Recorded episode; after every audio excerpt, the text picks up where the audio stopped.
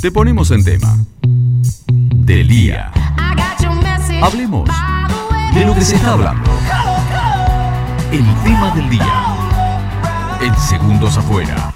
Muy bien. Vamos a hablar un poquito de lo que se nos viene. Nos ponemos en modo verano con la expectativa de muchísimos receptores turísticos y en este caso con aquellos que tienen que ver con la ocupación, ¿no? Concretamente con el frente hotelero, el inmobiliario y también aquellos que eligen los campings. Hay obviamente muchísimas expectativas, es lo que se ha desprendido de las charlas que hemos, hemos tenido, el trabajo ahí de, de la producción, no solo en reservas, mucho que ha generado el previaje, ¿no? A partir de eso, eh, dando ya, ¿no? Desde agosto, mm, octubre, septiembre, una mirada de lo que puede pasar en enero, algo que quizás antes no, no, no Sí, sí, ocurría. una, una previ- una previsión. Bueno, y también, bueno, tuvimos un par de momentos, eh, un pico de fines de semana largo eh, en octubre y en noviembre, eh, donde Necochea estuvo con un gran porcentaje de ocupación y esto también eh, genera expectativas de que se replique ahora, no tanto para las fechas navideñas, viste que justo coincide estos fines de semana, de, sábado navideño, de año nuevo, pero sí a partir del primer fin de semana de, enero. Respecto de las expectativas, por ejemplo, en la inmobiliaria, en las inmobiliarias, charlamos con José María Raimondi que esto nos comentaba. Respecto a la temporada, por suerte viene buena.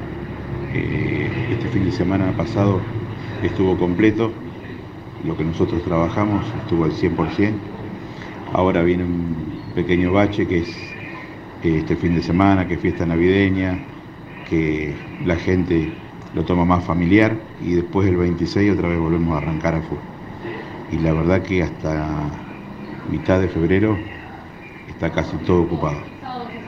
Las expectativas eran lo que, lo que realmente se, se plasmó ahora, así que te viene una buena temporada, gracias a Dios. Bueno, muy buena ocupación Bueno, como escuchábamos hasta se- febrero. eh, con, con, bueno mucha mucha expectativa. También al respecto la consultamos a la presidenta de la Asociación de Hoteles, a Claudia Calvo, que también nos hacía un panorama respecto de la expectativa en, en estos hoteles, ¿no? Vamos a tener una excelente temporada de verano, un 2022 muy bueno, hay muchas reservas. Empezamos la pretemporada en, a partir de octubre cuando se abrió el ingreso a los turistas y permitió que la gente después de casi un año y medio pudiera nuevamente volver a vacacionar, ya sea pocos días, mucho. La gente quiere salir y quiere descansar. Y bueno, les cuento que desde entonces eh, se está trabajando bien.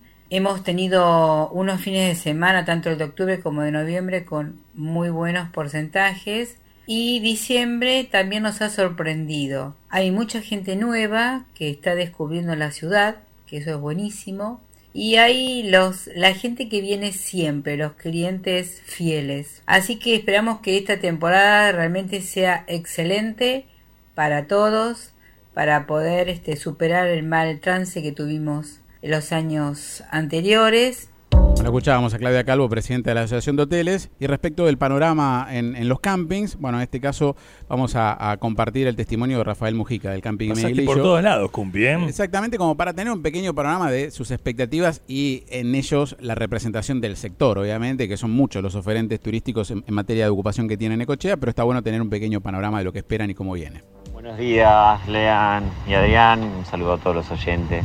Bueno, acá preparándonos, las expectativas, como todos los años, son las mejores. Reservas, tenemos muy buen, muy buen flujo de reservas, eh, ya que el previaje fue un- una medida utilizada por, por casi todos los clientes. Al tener la devolución del 50% por parte del Estado, eso fue que para agosto, septiembre nuestra capacidad de reserva en lo que es alojamiento en cama es muy chica, mueve entre el 10 eh, y, el 12% de lo que se, se genera dentro del complejo. Nosotros lo que necesitamos es que la gente venga a acampar, que venga con su motorhome o, su casilla, que es lo que se perdió el año pasado como, como público.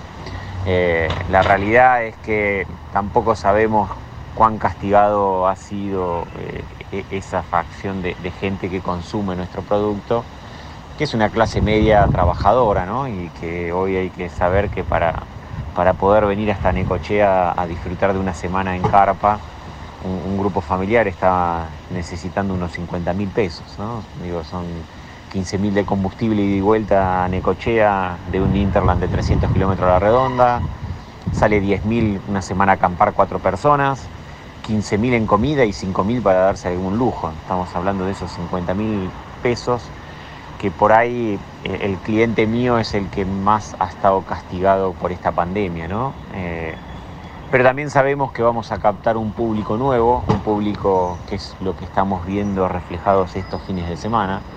Está viniendo gente que viene por primera vez al camping, gente que no, no llega a aplicar a un, a un departamento o a un hotel y de vez de pagar mil pesos por día viene a pagar 400 que sale a acampar, ¿no? Bueno, ahí tenemos un, detalle también en cuanto a los números, algo también interesante sobre cómo se elige.